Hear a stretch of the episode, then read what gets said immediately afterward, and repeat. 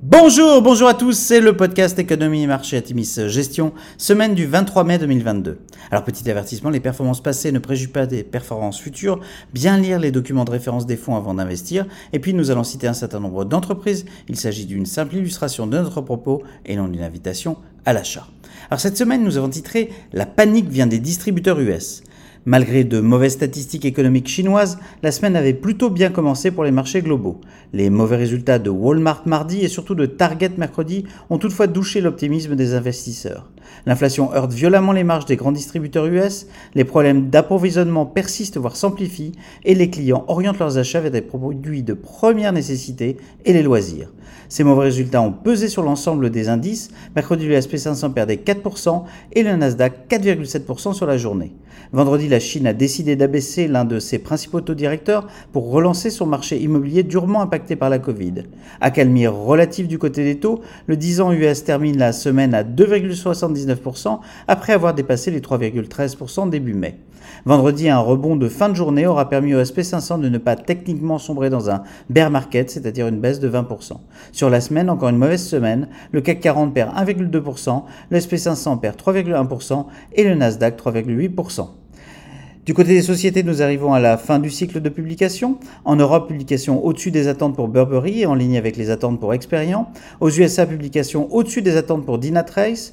Belle publication également pour Home Depot avec une croissance organique de 2,2%, là où le consensus anticipait une baisse de 3% des ventes. Publication plus mitigée pour son concurrent Loves avec un chiffre d'affaires en baisse de 4%, en dessous des estimations du consensus à moins 2,5%.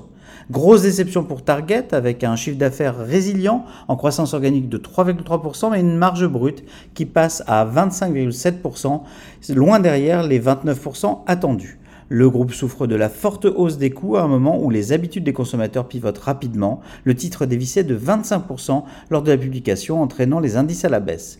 Déception pour Applied Materials avec un chiffre d'affaires en croissance de 12%, c'est 2% sous les attentes euh, en raison des contraintes d'approvisionnement. Résultat également mitigé pour dire, la croissance du chiffre d'affaires est affichée à 10,9%, en dessous des estimations de marché, alors que la performance opérationnelle souffre d'une inflation des coûts de production.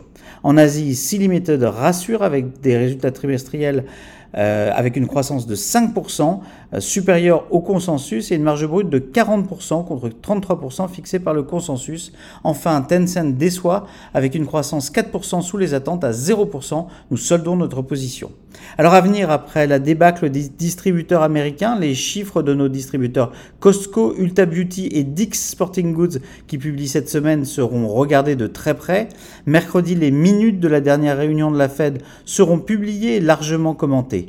Vendredi sortiront les chiffres d'inflation PCUS, indicateur préféré de la Fed pour évaluer l'inflation. La douche froide des publications des distributeurs US est un net avertissement quant à l'effet de ciseaux auquel les entreprises risquent d'être confrontées lors des prochains mois. Les consommateurs dépensent moins ou différemment et les coûts sont en hausse, le tout avec des difficultés persistantes à s'approvisionner. Ceci étant dit, un net ralentissement de l'économie devrait peser sur les prix des matières premières et l'emploi, donc les hausses de salaire, et donc de fait peser sur l'inflation. Une hausse des taux plus mesurée que prévue de la part de la Fed pourrait dès lors redonner du baume au aux investisseurs et ce alors que la situation en Chine semble s'améliorer sur le front sanitaire. Les prochains jours devraient rester tendus, mais un scénario de sortie de crise avec un fort rebond des marchés au deuxième semestre n'est pas à exclure. Les débuts d'année en forte baisse ont historiquement été suivis de rebonds à deux chiffres. Nous vous souhaitons une excellente semaine à tous.